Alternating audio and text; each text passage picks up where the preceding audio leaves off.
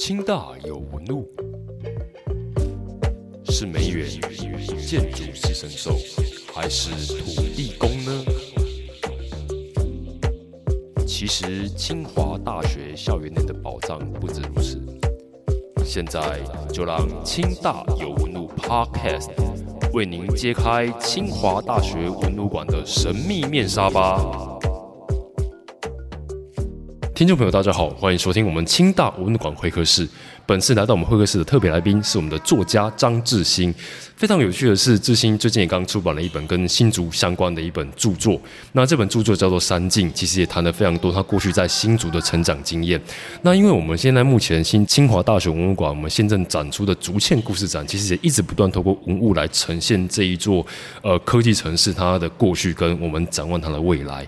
那我们欢迎我们今天的特别来宾志新，跟听众朋友打个招呼。大家好，我是志兴。志兴我非常好奇，作为一个呃算是城外的新竹女儿，呃，过去你们怎么跟新竹的一个成长历程，可以跟听众朋友分享一下吗？好，就是呃，其实我小时候就是我是湖口人是哦。那湖口其实离新竹大概是两站，就是呃从湖口然后到新丰到。竹北，然后就是新竹，大概多久的时间搭火车？大概二十几分钟。嗯，所以呃，小时候其实很习惯，就是呃，新竹市其实对我们来说就是一个，对我们城外的人来说，就是一个核心的地方。像我们要逛街啊，要买书啊，要看医生啊，就是如果比较严重的病要看医生，其实就是要到新竹。那我印象最深刻的就是，因为小时候我们的。在虎口那里，其实呃没有什么比较多书的书店，大家都是书局比较多，所以我们小时候要如果想要呃，就是当我第一个看到很大的那种书局书店，其实是就在新竹的金石堂，就是你从新竹市的火车站走出来，以前就是站前的金石堂。那最近刚好听到就是金石堂新竹店要收熄灯，对对对的消息。那它其实已经移移到另外一条路了。那它其实一开始就是在站前，就是一个最醒目的地方。那我就印象很深刻，就是小时候我阿婆就会带我去呃新竹逛街，然后我们一定会先到金石堂，因为我很爱看书，他就会让我自己自己在新在那个呃前面这样看书，然后在新竹金石堂跟隔壁的。那个店的中间有一个小小的一个，就是小走廊吧。然后那个小走廊就有一个阿姨，她是呃，就是小儿麻痹的。那她就是在那边卖那个玻璃小玻璃饰品，因为新竹很有名的就是它的玻璃的工艺品。那他就是透过这个来呃生活。那我阿婆每次去带我们去新竹，她一定会跟这个阿姨买东西，然后跟她聊天，然后就让我跟我妹妹，我们就跑到隔壁的。就是看书，但是其实只是看书，也很少去买书，因为也没有那么真的没有那么多钱。小时候家里状况没有那么好，所以就没有那么多钱。但是我跟妹妹还是很喜欢去新竹，就是就是那一个旅程，虽然没有说很远，然后跟着阿婆搭火车，然后到新竹的呃就是金石堂，然后对，然后呃就是金石堂还有城隍庙啊，因为我们每年。过年就是除了要拜祖先呐，要拜呃我们虎口的妈祖庙，我爸爸一定会带我们到新竹拜城隍庙。是。对，然后呃一定会吃一些嗯新竹的名产一些小吃，我就记得里面有一个甜不辣店是很有名的，对，然后我们都会去那边吃那个甜不辣，然后呃就是。我还有印象比较深刻，就是我阿台有一次因为车祸然后受伤，就是也是在新竹的医院。那我自己也是新竹生的，就是我妈妈要生我也是要到新竹市的。妇产科生的，所以对我们来说，新竹市虽然我们是虎口人，但是我们的生活其实一直都跟这个新竹是很息息相关的。是，嗯，这样听起来的话，其实尽管是在城外的长大的小孩子，但是我们不论我们生活当中的大小事情，都要进城内。对。那您刚有提到，一直都提到阿婆阿婆，所以所以你本身呃并不是福佬人，你是客家人吗？对对，我是客家人。其实，在新竹县。来说，大部分都是客家人，哦对，所以嗯，我从小就是在虎口这个客家庄长大，对对，然后就是我阿婆跟阿公，主要是跟着阿婆阿公这样，他们带着我们一起长大这样，对。那当时候其实进城对呃你们来讲的话，嗯，应该就是一个很兴奋的过程吧？就那二十分钟的车程。对，你你们通常呢，当时候会来到新竹市，除了就是呃来逛书店之外，呃，日常所需是什么情况之下求学回到新竹市吗？对，呃，求学也是，就是我们很小的时候在。其实我们就是小时候就会知道说新竹有一个新竹女中，有一个新竹高中。是。那它其实就是我们小孩子，就是家长就会给小孩子一些。呃，算压力吗？还是期待？就是哎，你以后成绩不错，那是不是以后可以考新读女中啊？你考得上吗？这样，然后到国中的时候，因为我们是乡下学校嘛，那我们乡下没有什么补习班，那时候，然后老师就会让我们就是晚自习夜间的夜间继续就是读书这样，然后写考卷什么，就是为了要拼那个可以进。新竹女中这个窄门，这样，所以小时候就是一直在这样的一个教育下，就会觉得如果可以读新竹女中，真的很棒，这样。然后，所以后来就就是很幸运的也考进去新竹女中。那新竹女中其实对我后来就是我的创作影响也很深，因为我进新竹女中。读书的时候，我的国文老师吕慧珍老师，他就很鼓励我创作。是。那我印象非常深刻的时候，就是那时候刚好新竹有另外一个很大的书店开幕了，那个书店就是成品，新竹成品，现在也收了。对。那成品那时候它其实是一整栋楼嘛，然后我们高，我记得高中的时候就会跟同学几个。比较爱看书的同学，我们就会一起下下课，我们就去前面的 汉堡王吃个晚餐，写完作业，然后我们就去成品。成品那时候有安排很多很多的演讲，特别是那时候主科他们会有一些经费挹注，然后就可以请很多有名的老师来做演讲。那我们就会去那里听演讲。就我记得那时候座位很快就会坐满了，所以我们有时候都它是一个旋转的楼梯，我们就坐在楼梯上，跟同学坐在楼梯上。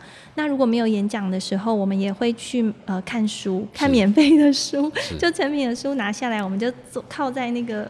地就是坐在地上，然后在那边看书，然后跟同学如果有很喜欢老师推荐的书，我们也会买。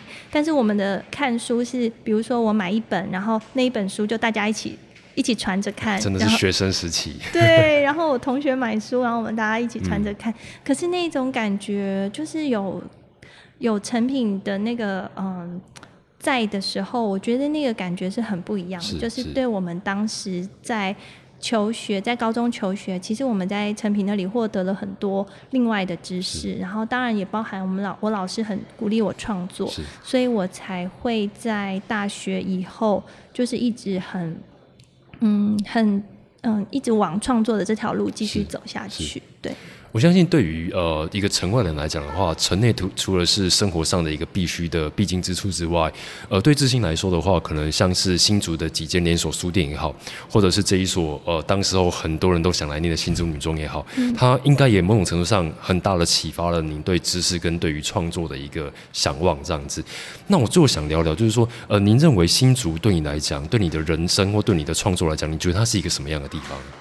嗯，新竹对我创作的影响，其实呃，我就是我人生中的第一个文学奖，就是竹中竹女联合文艺奖，这很有意义耶。对，自己的母校。对对，而且那时候我记得是好像是课堂的那种，就是作业。是。然后老师就因为老师那时候很鼓励我创作，可是其实我那时候还。不懂得就是什么叫文学奖，然后创作到底是什么样子，我其实没有那个概念，我只知道，嗯，就是作文，就是课堂的作文，所以老师那时候就把我的作文叫我把它誊在另外一张纸上，然后就去投稿，然后就没想到我那个其实是一个，嗯，就是有点像比较像是日记型的一一篇文章，我还记得它的名字叫蚕豆，就是蚕就是。嗯，蚕豆就是以前我们我们那时候，我记得高中的好像是生物课吧，老师就叫我们养那个蚕，种那个蚕豆，然后要观察那个子叶，因为蚕豆的子叶很大，然后我们就要观察那个子叶。那我就记得我那个时候就在家里种这个蚕豆，结果好像老师那时候好像叫我们要先把它帮他把那个外壳剥开，那我那时候不小心就是把其中一个子叶弄。断了，就变成说那个蚕豆只剩下一个子叶。那我说我就想说，那这个要丢掉嘛，要重弄嘛。可是我又觉得它很可怜，所以我就继续把它，用那个卫生纸啊、水啊，就继续种。没想到它真的还是长大了，而且长得很好。对，然后我就看着那个蚕豆，后来就写了，我就我记得我就写了那篇文章。我大概印象中，我应该是写说，就是我小时候，我爸爸妈妈是呃，就是呃离婚，那我就是跟着阿公阿婆一起长大。那小时候当然还是会很想念妈妈，因为妈妈都不在身边。那我就把这个心境跟那个蚕豆结合在一起。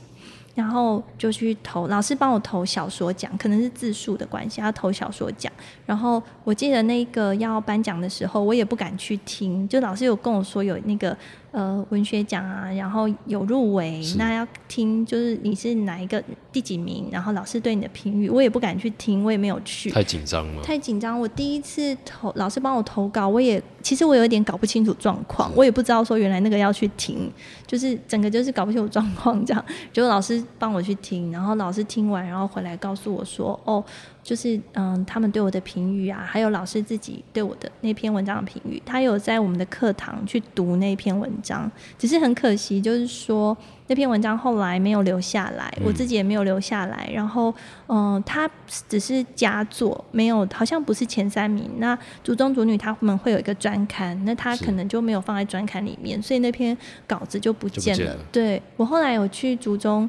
呃，演讲那时候，我有我有些同学在途中教书，然后呃，我那就有跟他提到这篇文章，但是那篇文章已经找不到了。对，对我来说，其实也是一个呃小小的缺憾，因为那是我第一次的讲的文章。但是可能有那一次的鼓励之后，我后来对于创作，虽然我还是不太理解说。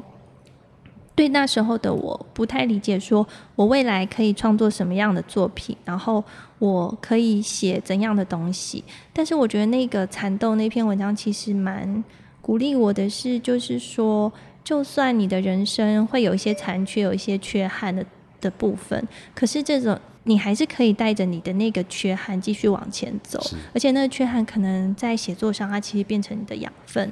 那所以我觉得我就是非我每次出书，我都会寄信寄书给我的老师，给那位老师。然后呃，之前呃，甚如果可以的话，我也会去主回去主女找他这样子。是是是。对，因为嗯，就是很感谢他。嗯。那我很好奇，对于呃，当时候在新竹求学的高中生来说的话，你们平常当然除了去书店之外，你们还去哪里玩吗？百货公司。百货公司。真的，因为那时候那个百货公司刚好刚开。你知道我小时候新竹只有一个三商百货。是是是。那三商百货那时候好像是三层楼吧？那时候我们就觉得超棒的，三层楼，然后姑姑带着我们一层一层。然后我记得我在那里买了一本相簿，好一个硬壳的相簿。那时候觉得这个地方真的太太棒了。然后，嗯，我还记得我在那里，你知道森林家族吗？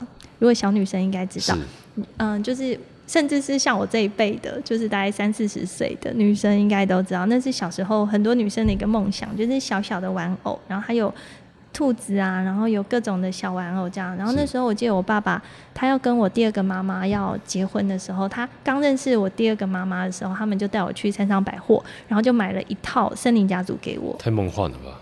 对，我就觉得好棒哦，然后就是谁当我妈妈都可以，没有没有不是，就是我只是觉得呃，那个三商百货对我当时的，就是那个百货公司是一个非常一个对于物质来说是一个很棒的地方，资本物质来说。那到我高中的时候，就刚好那个呃，搜狗百货开了，现在搜狗百货也收了，对，那。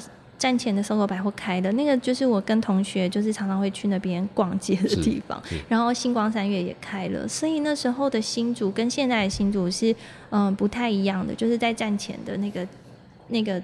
呃，整个的街街景对是不太一样的。然后我记得那时候我们呃主女都会有啦啦队的比赛，那时候大家是对这件事情是非常重视的。同学啊，大家都很努力在对很很，然后同学都要一起练习。那我记得我们那时候也会去那个城门，就是新竹有那个城门，然后下面都会东门城下面会有广场啊，然后走或者是廊道，我们就去那边练习。是，我觉得这好像也丰富了我们对于我们很多非新族人对于这些新族著名的地景的一些想象。我想，一个城市一定有人在那个地方生活，那才会有它更多的意义跟更多的故事这样子。哎，听说新竹有一个呃，算是台湾也很少见的一个城市，里面有个动物园。你们怎么这个动物园？你们以前会去玩吗？会，就是对，其实新竹的动物园好，应该是台湾最早的一个动物园。对，那嗯，这个动物园，我记得它的入场的票非常的便宜，就是在我小时候。然后嗯，它最近整修过了嘛？那我有带我小孩再去一次，再去那个动物园看一次。但是呃，就是。很多地方都已经改掉了，大概只剩下那个喷水池，还有那个河马还在。对，大部分东西都不见了。但是，呃，对我小时候来说，那个呃动物园其实是一个很很，因为。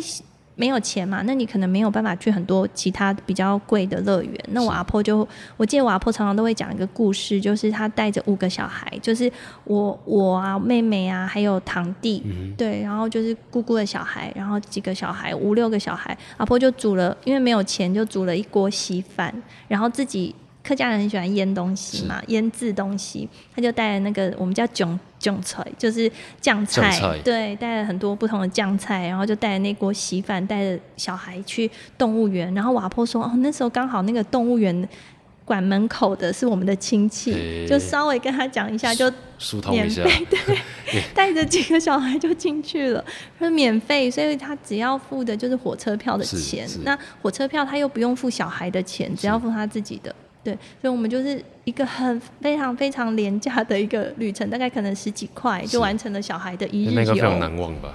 对，我们就是去，我们从来不觉得，因为小小时候你不会觉得物资缺乏，你就觉得嗯哪里都很好玩，然后肚子饿玩玩动物园玩玩很饿，然后阿婆就那个稀饭啊，每个人喂喂喂喂就饱了，饱了，然后大家玩好就可以回家了。对，所以就是一个便宜，但是。印象很深刻、很深刻的嗯旅旅行，然后小旅行吧，对你一个对一个乡镇的小孩来说，那个就是一个一个一个很嗯很很大的一个远行了。对，然后嗯，我记得还有就是我叔叔他他那时候谈恋爱嘛，交女朋友，然后两个人可能刚认识，也不知道去哪里，就去动物园，就是也带着我当电灯泡这样，然后就去动物园玩。对，留下一些，留下一些照片，这样。所以我觉得，对于我们，嗯，湖。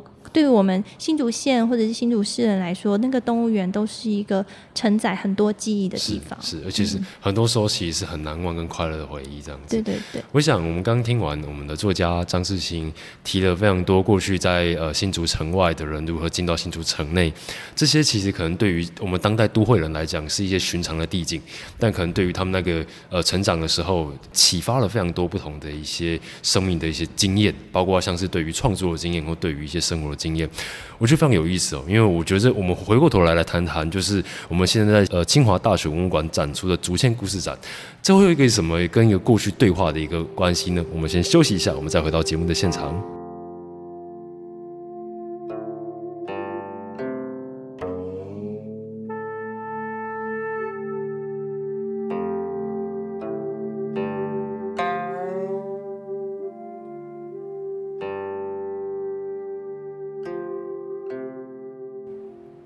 听众朋友，感谢你们回到我们青岛文物馆会客室。现在在我们会客室做客的是我们的作家张志新。呃，我们上半段提到非常多关于城外的人如何理解城内的故事。那其实不止在古代，包括连在当代，我们发现到说整个城，呃，火车站前的整个商圈的没落的兴衰，其实很多时候我们都会觉得说，哎，好像这个城市离我越来越陌生。尽管在这个地方长大，那我们稍早在录音之前，也跟志新来到我们文物馆来来欣赏我们现在展。展出这一档竹签故事展，那这又是一个更过更早之前的新竹的故事。那想听听看，志兴，你看完这档展览之后，你有什么样的感觉呢？嗯，我自己在看呃这个展览的时候，我其实有特别看到，因为我之前也有听，就是这个。呃，清大文物馆 podcast，然后 然后有听到就是郑用喜的后代来谈，就是关于郑用喜的作品这样子。那我就所以我就特地去去看了这个作品，然后我觉得其实也跟我们今天讲的很多东西都很像。他这个银联就是念今日忆当年嘛，是 对对对。那其实很多东西就是这样不停的太变，但是我觉得有一个东西对我来说好像还是蛮。一样，就是新竹市一直是我们整个新竹地区的一个核心这个部分。对，因为嗯，像我自己不久前有在写一个历史小说，就是十足先生。那这个十足先生写的其实就我的家族的长辈。对，嗯，我是我家是湖口的张六和家族。那这个长辈他的名字叫张彩香。是。那他在嗯，在我们虎口，就是嗯，他有一个称号，就是虎口四大文人。哦，对对对，因为他的书法还有他的绘画，在当时是非常有名的。当年的知识分子。对对对，当年的知识分子。那他本身是一八七零年出生的。那一八七零年出生，嗯，那个时候还是清朝。是。然后，嗯。张彩香的父亲就是张仁寿，他也是一个很特别的一个呃一个人。他就是张仁寿呢，他其实本身是一个中医，是那他其实对西医的东西他觉得很有兴趣。然后呢，他有一次就到新竹市，也是到新竹市，然后刚好遇到马街。马街在新竹市传教。那马街一个很著名的传教的方式就是拔牙。嗯。对，然后啊，我是据说就是呃，看之前的一些族谱的记载，就可能是嗯，张仁寿他就是呃。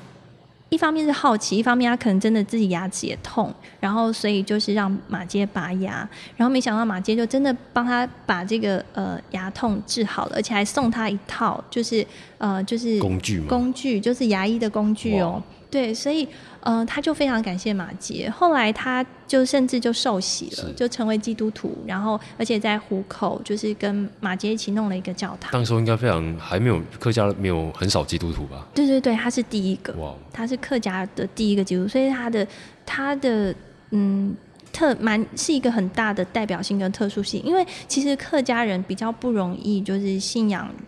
这个基督教一个很大原因，因为客家人是，嗯，有一个很很连接很深的那种族塔，就是呃家族的一个。制度这样子，所以我们是呃逢年过节是一定要回祠堂、回祖塔去拜拜，是一定要拿香。所以如果说不能拿香祭祖这件事情，对客家人来说是非常对很严重、很严重的一件事情。所以很多人在这个部分就会犹豫了，可能就没有办法就受洗。但那时候张仁寿他其实我觉得他是一个很有。很有想法的一个中医，所以他后来就受洗了。他也接受很多西方的医学知识。那他后来就送这个他的大儿子，就是张彩香，到厦门去读书。去啊，就是他年纪小小就被送到厦门。那时候是读汉学。是。对，那我觉得那个时候张彩张仁寿他其实应该也是希望他的孩子可以像郑用锡这样子，可以考到一个功名回来。因为对当时来说，我觉得当时的孩子就。不管是新竹，或者是甚至整个台湾，可能像郑用锡这样子的一个，嗯，应该是很多很多的，就是学子的一个目标吧。对我相信，对当时的张彩香来说也是这样的。所以，我其实，在那个小说里面有虚构一段，就是嗯，这个父亲张仁寿带着张彩香去逛，这就是那个北郭园，还有林占梅的前园，有历史场景了。对对对对对，因为。很多这些场景都不见了嘛？那我其实也是去看一些，嗯，翻一些文献，然后去重建它，嗯，有点像刘刘姥姥游大观园那个感觉。然后他这个小孩子跟着父亲去看到那个场景，然后去。对于那个中国文化，对中国的一些东西的一个憧憬跟想向往，对对他那个年代来说是这样子的一个情况。那可是，在一八九五年的时候，就是嗯甲午战争，那台湾变成日本的了。那对对。张彩香来说，其实就是他小时候的这个梦想就没有了嘛，要考考科举嘛，对他不能考了。对啊，就是一个一个是一个时代的一个对一个转换。那他刚刚好是十五岁，那十五岁又是一个刚好是一个青年的时候，对，所以我觉得对他来说，其实是一个蛮，就是一个整个人生的一个可能已经不是以科举为目标的一个。这样的方向，他可能改变了他的方向。后来他变成一个，我对我来说，他是一个蛮纯粹的一个文人，包含他自己的性格上也是比较浪漫的。对，因为他叫做十足先生，就是因为他每次出门啊，就是会，因为他后来嗯、就是呃搬到花莲去了，那花莲交通不便嘛，所以他后来都用一匹白白马代步。那他那个嗯、他的那个那个白马呢，他其实就是他是去。高雄，他特地跑到高雄，有一个马戏团好像要收掉了，然后就在报纸上登载，就说有有这个马要卖，他特地去，然后再把那个马从高雄骑回花莲，那应该是当时候的跑车吧？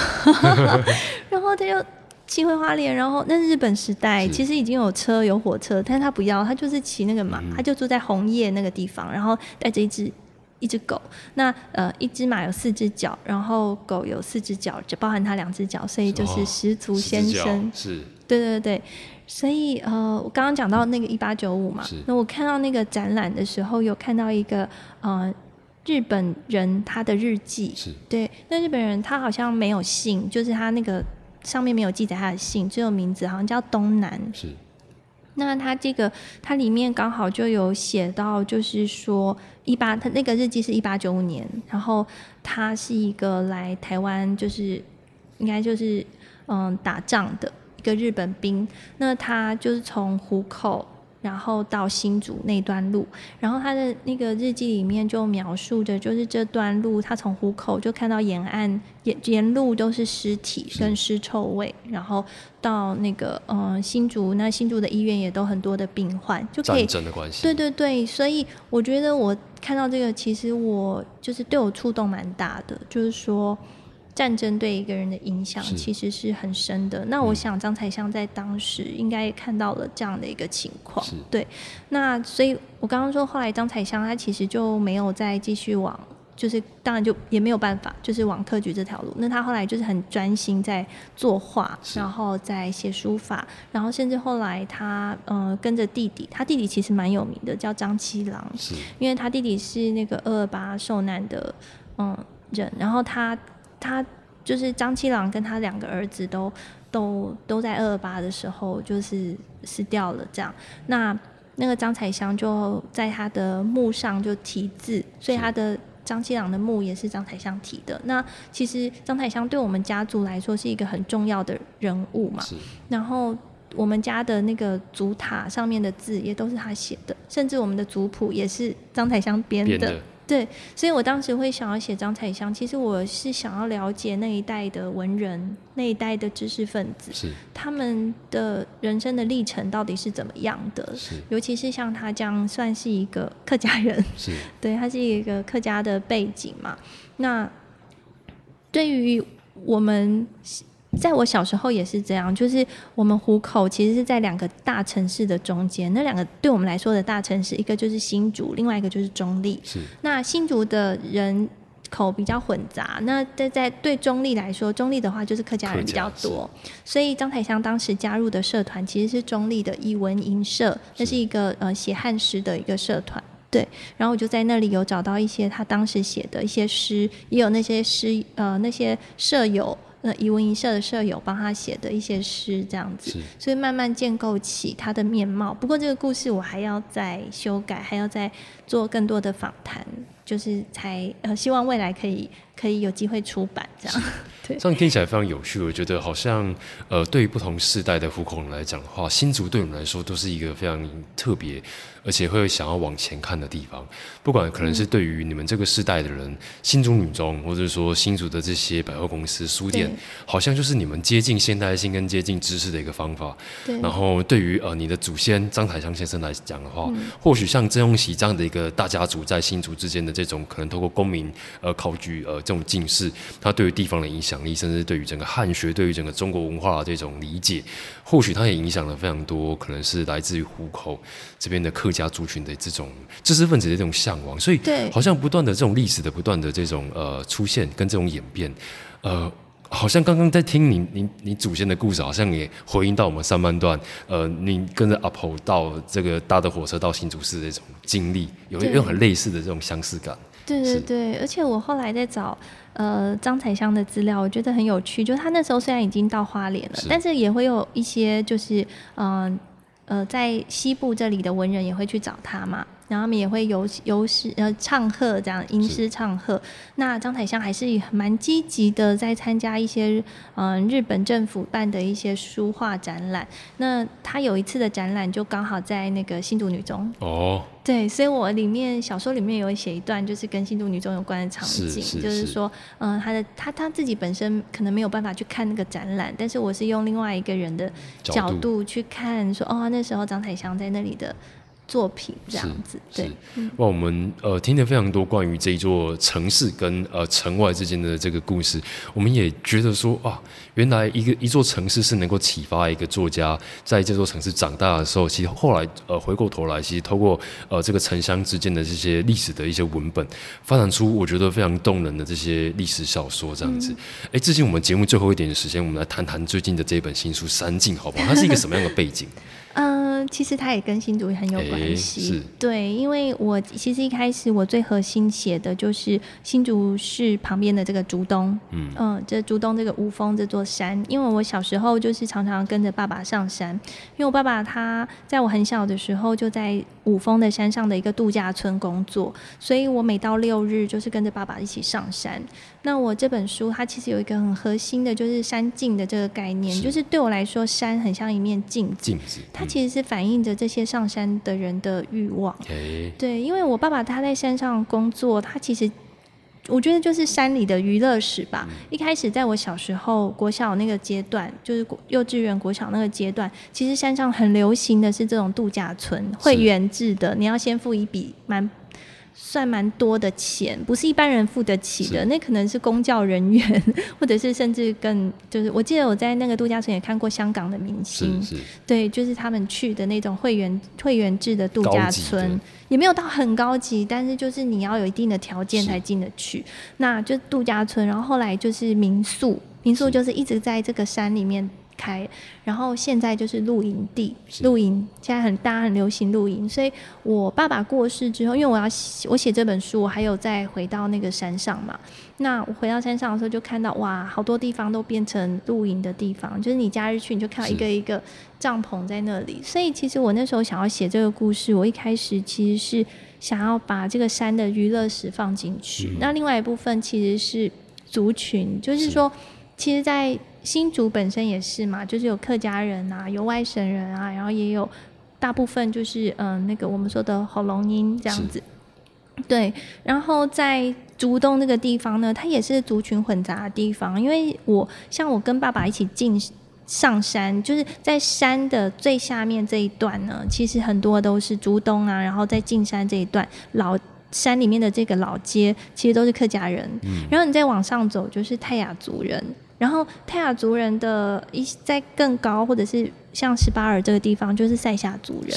所以我小时候认识的一个好朋友就是塞夏族人。所以，呃，在这座山，它其实里面就是你。去翻找它的历史的时候，你就会发现它其实也是一个族群混杂的历史。那我很希望能够透过呃，就是我看到的这些小人物的故事，然后建构出这关于这座山的历史。当然，呃，因为后来我父亲过世的关系，所以我这本书其实还有扩联到，就是嗯，其实是一个是嗯。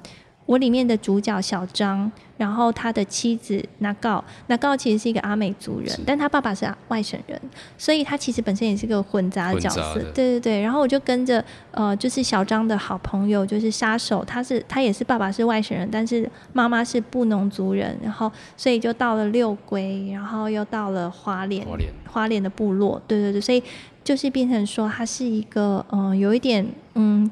讲了好几座山的故事，嗯，但好像从这个多元族群之间的关系，好像就是我们这座岛屿它过去的历史，对，它就是一个混杂的历史，甚至我觉得其实从欲望，在这个山的欲望，它。这个这面镜子，他看到的是我们自己。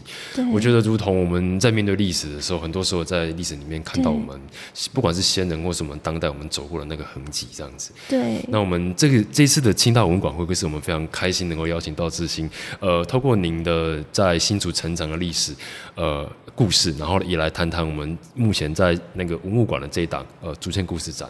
那我希望说，如果更多的呃听众朋友对于这档展览有兴趣的，你们都可以来文物馆看看，或许都。可以在这边看到你们自己的影子。那我们今天再次感谢我们志兴来到空中，那跟听众朋友说声再见吧。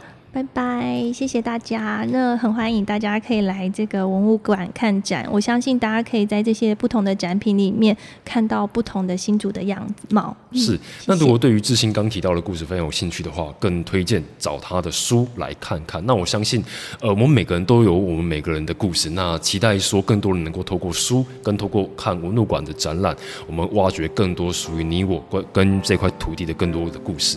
好了，感谢你们的收听，我们的青岛文物馆会客室先做到这边，我们期待下回空中见，拜拜，拜拜。